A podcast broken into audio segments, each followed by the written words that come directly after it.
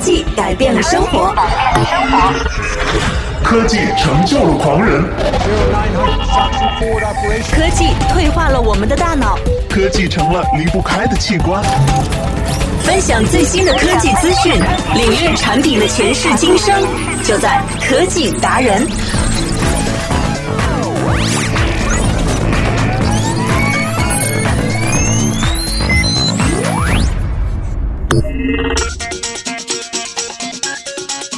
欢迎大家每天准时的来收听我们的科技达人。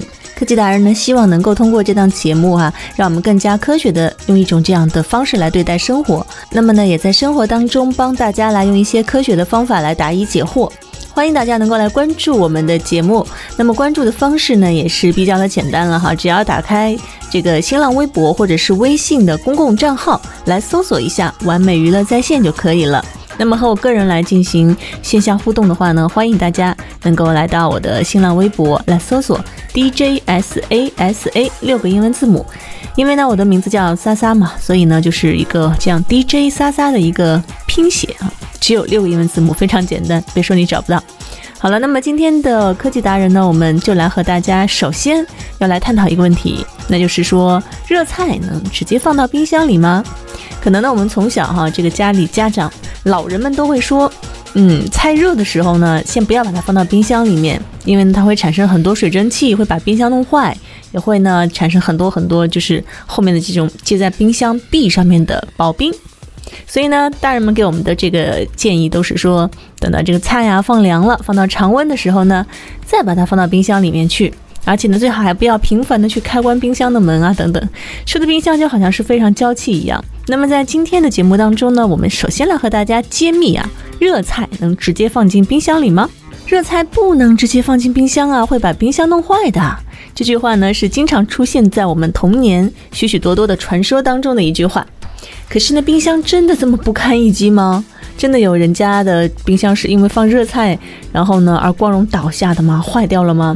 所以呢，带着这样的疑问，在今天的科技达人当中，我们决定打破冰箱实验到底。为了验证这个说法的准确性，我们特意找来了大容量的冰箱。这台冰箱呢，拥有全金属的机身，那么把持感呢和质感都是相当的出众。正面搭载了一块十六比四的屏幕，用于显示内部的信息。而实验的方式呢，则是将六个热菜啊，这注意啊，是六个啊，这数量真的是不少。六个热菜啊，刚烧出来的热菜，直接放到冰箱里面去。同时呢，观察热菜的变化，以及冰箱呢在温度和功耗方面的改变。我们为这次试验呢，验定的这个判定条件为：第一点就是，如果冰箱内的温度呢为四摄氏度的保鲜温度之前，冰箱呢出现了制冷的故障，那么热菜呢就不能放进冰箱里。如果呢，由于剩菜在常温的环境六小时之后呢，剩菜当中的细菌会大量的滋生，亚硝酸含量呢会严重超标。所以呢，如果在六个小时之内，冰箱的温度呢都没有降到这个四摄氏度的话呢，那么热菜会对冰箱当中其他剩菜变质产生加速的影响，那么热菜呢就不能放到冰箱里面去。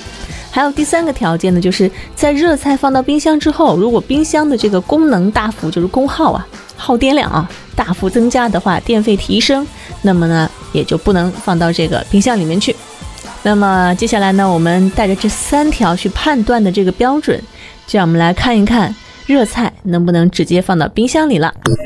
为了让实验结果更加明显，爸爸张罗了一桌好菜。热气腾腾的蟹粉豆腐与长沙米粉和辣子鸡丁的香气混合在一起，令人体产生大量的多巴胺。仪器作物的方式告诉我们，快点做实验，再不做就凉了。为了对比冰箱功耗的变化，我们首先读取功耗表上的空冰箱实时功耗。在热菜放入冰箱之前，冰箱的功率为一百瓦。同时，我们将一枚电子温度器置入冰箱中，这枚电子温度器可以通过电脑来读取温度变化曲线。一切准备就绪，实验开始。我们可以发现，热菜放入冰箱后，冰箱的功耗有了明显的提升，从原来的九十九瓦提升到了一百零五瓦。其实，即使在实验的进行当中，对于热菜放入冰箱的影响，编辑部依然处于争论的状态中。所以我们把这些热菜放进去，这些菜真的很热。那么冰箱为了把它的温度恢复到我们设定的一度，压缩机肯定会全力运转。呃，我相信没有理由这其中不耗电、不增加功率。呃，所以我想可能妈妈会担心我们太费电。把那么多热菜放到冰箱，我估计冰箱得坏。然后我妈从小就跟我说说这个冰箱你不能直接放热菜，说那个鼓坏了。我相信我妈。我们决定让冰箱连续不间断工作，期间不会有打开冰箱门的操作。通过这种方式，尽可能增加数据的准确性与稳定性。经过十五个小时的运转，我们从温度计上获取了这样的数据。经过图表曲线显示，从十七点四十九分将热菜放入冰箱后，冰箱的温度迅速上升，在仅仅半个小时的时间内，冰箱内的温度就已经攀升到了十八点九摄氏度。随后，冰箱开始全力制冷，在晚上二十二点二十三分的时候，冰箱内温度终于低于保鲜温度的四摄氏度。可是此时距离热菜放入冰箱已经过去了四个半小时，也就是说，在过去的这四个半小时当中，冰箱内的温度并没有达到对于食品的保鲜温度。虽然没有超过六个小时的变质时间，但是无疑也大大缩短了冰箱内食品的保质期。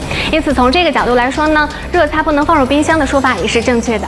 而在电量方面的测量中，为了突出实验结果，我们同样采用了较为极端的实验条件，将热菜放入冰箱的十六个小时当中，冰箱的总耗电量为一点二七四千瓦时。而在随后的十六个小时的空跑环节中呢，冰箱的总耗电量为零点七七八千瓦时。放热菜的冰箱耗电量要比空跑高百分之六十三，一天下来的差价大约是三毛五。所以从电费的角度来说，不能将热菜放入冰箱的说法也是合理的，毕竟三毛五也是钱呀。为了验证这个说法，我们来听听专家是怎么说的。饭菜放进冰箱不会导致冰箱直接坏掉，但会对冰箱及储存的食物，呃，产生一定的影响。呃，首先，呃，热饭菜放进冰箱，呃，由于这个温度的变换，冷热交换会使凝水形成，这样的话会导致冰箱容易结霜。呃，其次这个热饭菜直接放进冰箱之后，这个温度会升高，会导致呃压缩机的频繁启动，这个冰箱更费电。呃，另外，热的食物放进冰箱里，这个冷热交换，这个温度下降的过程中，容易滋生细菌，保鲜时间会缩短。呃，如果消费者，呃，非得想把这个热的食物要，呃，温度降下来的话，那建议放到冷冻柜里去做急速降温。通过实验可以看出，将热菜放入冰箱的确不会损坏冰箱，所以说之前的留言是错误的。但是的确会带来一些像是电费增加以及滋生细菌等问题，所以我们也建议大家不要将热菜放入冰箱。好了，来听完了所有的实验结果呢，其实也证明了小的时候说法呢，其实它是有道理的。那就是热菜呢，最好不要直接放到冰箱里。除了呢，它其实是不会去损坏冰箱的哈，冰箱没有这么脆弱。但是呢，依然也会有细菌滋生的问题，以及耗电这个增加的一些问题。所以呢，专家也建议，如果说真的想要急速去冷却的话呢，建议大家要保鲜的时候，还是把热的食物直接放到速冻的这个箱子里面去，然后呢，完成它的这个温度的快速的一个降低。以上呢就是我们今天实验的全部的结果了。那么大家如果还有一些不明真相、不知所以的一些问题呢，也欢迎来通过我的微博告诉我们，然后我们一起来做一些实验，来证实这件留言到底是不是真的呢？好了，这是今天科技达人和大家分享的第一个内容，那就是热菜能不能放到冰箱里？答案呢是最好不要直接放到冰箱里了。那么接下来呢，我们进入到今天的第二个环节，来和大家分析一下时下非常流行的一个说法。也许大家呢都听说过了哈，很多很多的这个大的一些科技的一些产品啊，它都应用到了这个大数据这样的一个说法。那什么样才是大数据呢？接下来的节目当中就和大家来仔细的探讨一下。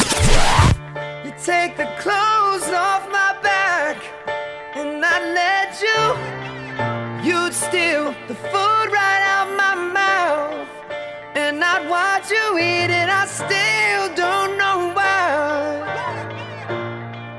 Why I love you so much. Oh, you curse my name in spite to put me to shame. Have my laundry in the streets, dirty or clean. Give it up for fame.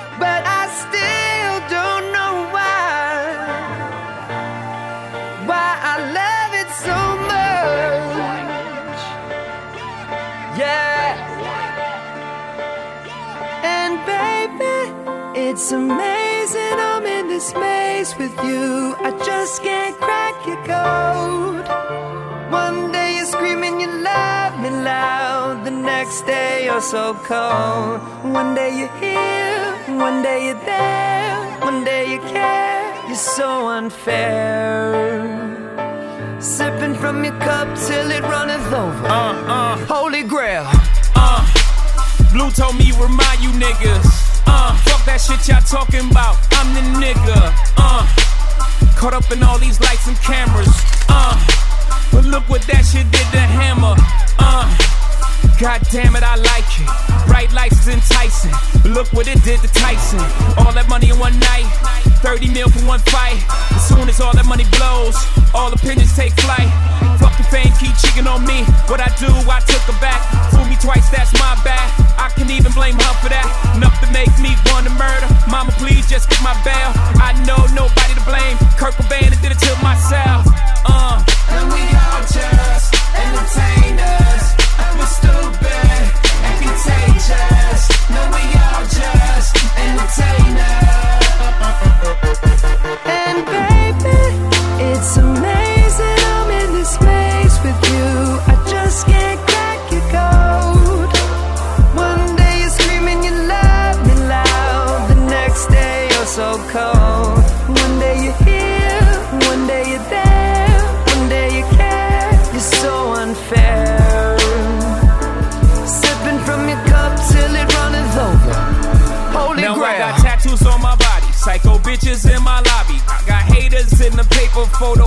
Paparazzi. Can't even take my daughter for a walk. See 'em by the corner store. I feel like I'm calling it off. Enough is enough, I'm calling it off. Who the fuck I'm kidding though? I'm getting high, sitting low, sliding by in that big body. Curtains all to my window. This fame hurt, but this chain works. I think back, you act the same person. If this is all you had to deal with, nigga, deal with this shit. This ain't work, this light work. Camera snapping, my eyes hurt. Niggas dying back where I was birthed. Fuck your iris and the IRS. Get the hell up off your high horse. You got the shit that niggas die for. Try yours. Why you mad? Take the good with the bad or throw the baby out with that bad for it. You still alive. Still that nigga, nigga, you survive. Still getting bigger, nigga, living a lot. Vanilla wafers in the villa, illest nigga alive. Michael Jackson's thriller. And baby, it's amazing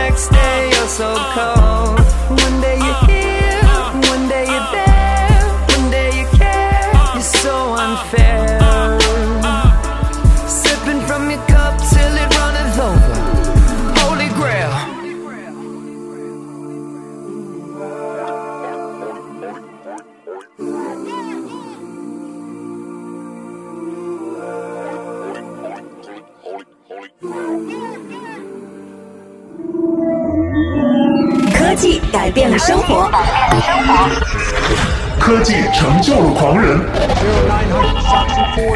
科技退化了我们的大脑，科技成了离不开的器官。分享最新的科技资讯，领略产品的前世今生，就在科技达人。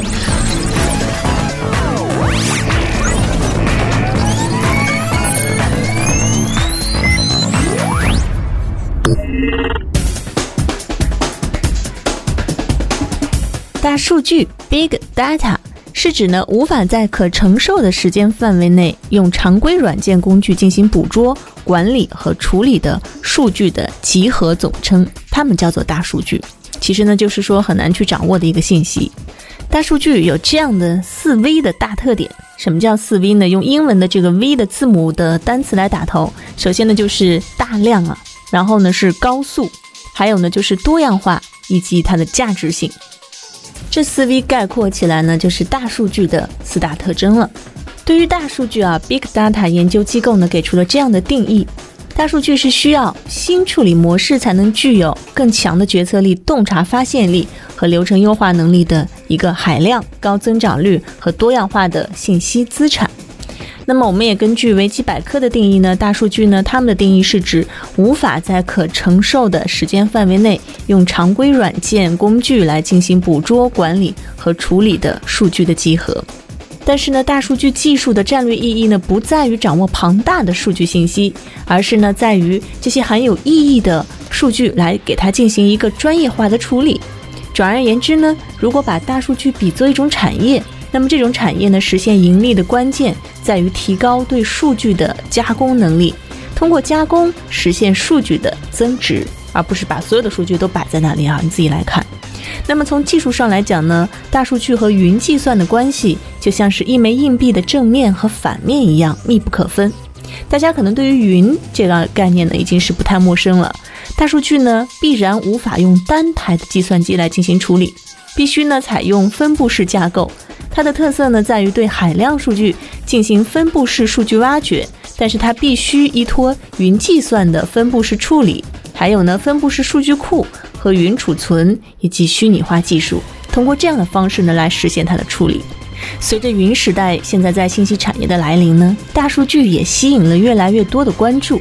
我们通常用大数据来形容一个公司创造的大量非结构化数据和半结构化数据。那么这些数据呢，在下载到关系型数据库用于分析时，会花费很多时间还有金钱。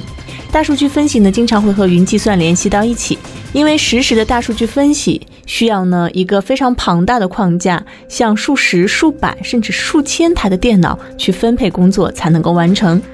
我们来看一下大数据的结构。大数据呢，就是互联网发展到现今阶段一种表象和特征，没有必要神化它或者对它抱有一种敬畏之心。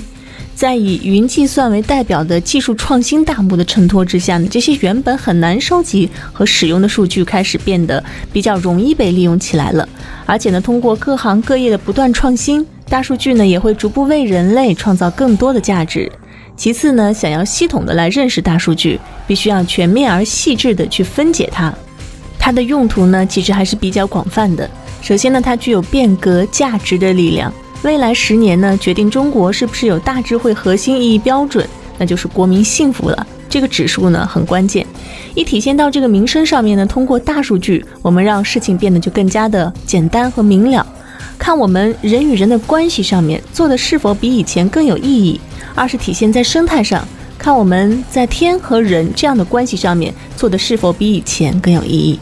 总之呢，让我们从十年前的。混沌时代进入到未来十年的这种清明的时代，还有呢，它具有变革经济的力量。大家都知道呢，生产者是有价值的，而消费者呢，就是价值的意义所体现和所在。有意义才会有价值，消费者不认同的话呢，就卖不出去。所以呢，这个产品它就实现不了价值。只有消费者认同，才卖得出去。大数据呢，帮助我们从消费者的这个源头来识别什么是有意义的，从而呢帮助生产者来实现价值。这就是启动内需的原理。通过数据的收集呢，我们会发现消费者的一些习惯，还有他们的喜好是什么样的。还有呢，大数据具有变革组织的力量。随着具有语义网特征的数据基础设施和数据资源发展起来呢。那么组织的变革就变得越来越不可避免。大数据呢会推动网络结构产生无组织的一种组织力量。比如举个例子，最先能够非常清晰的去反映的就是各种各样中心化的二点零的应用，还有 RSS 这样的一种互动的一种博客啊等等的这样的一些应用。大数据之所以成为时代变革的力量，在于呢它通过追随意义而来获得智慧。因为呢，我们使用了二点零，所以呢，你才知道这么多的用户他们在使用的时候，他们的偏好是什么，他们所关注的这个问题的中心点又是什么。这可能就是涉及到一些关键词的搜索等等的。那么它的用途呢，我觉得还是非常广泛的。但是大数据呢，也会存在一些弊端。